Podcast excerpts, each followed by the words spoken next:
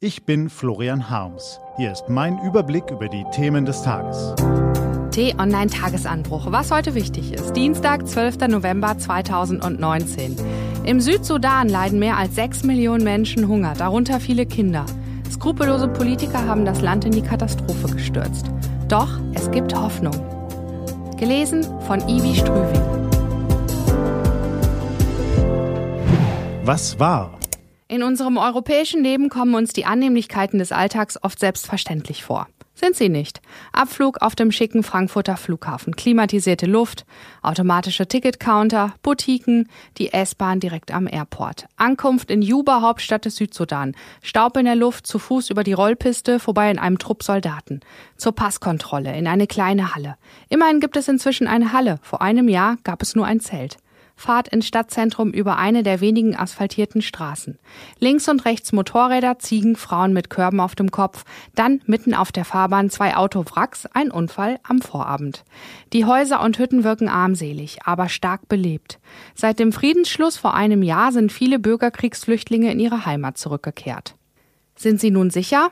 Nein, sicher ist die Lage überhaupt nicht, sagt einer, der es wissen muss, aber seinen Namen lieber nicht veröffentlicht sehen will. Die Befehlsketten funktionierten nicht mehr allerorten, mehrere Generäle hätten ihre Privatarmeen rekrutiert. Die Regierung habe die Situation ebenso wenig im Griff wie die Opposition. Aber was heißt das schon, die Regierung? Die Regierung besteht in erster Linie aus dem Getreuen von Präsident Salva Kiir Mayardit, der seinen schwarzen Cowboyhut noch immer mit demselben Stolz trägt wie an dem Tag, als er ihn von George W. Bush geschenkt bekam.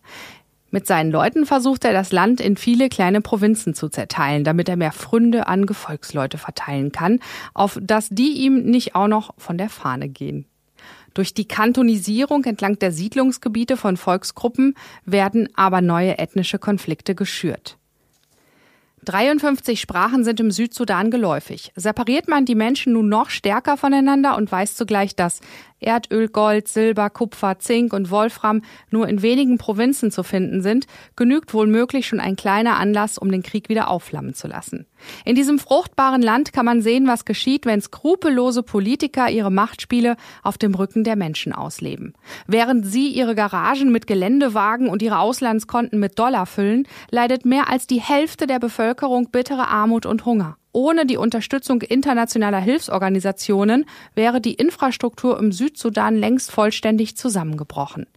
Nur den Helfern von Ärzte ohne Grenzen, Flying Doctors, dem UN-Kinderhilfswerk UNICEF und anderen Organisationen ist es zu verdanken, dass nicht noch viel mehr Menschen sterben. Es erfordert einen gigantischen Aufwand, Hunderttausende unterernährte Kinder in verdorrten oder überschwemmten Landstrichen mit dem Nötigsten zu versorgen. Möglich ist die Hilfe nur dank der Einsatzbereitschaft einheimischer und ausländischer Helfer, die sich selbst von chaotischen Behörden, marodierenden Soldatenbanden, fehlenden Straßen und lebensgefährlichen Krankheiten nicht abschrecken lassen. Und dank den Geldgebern.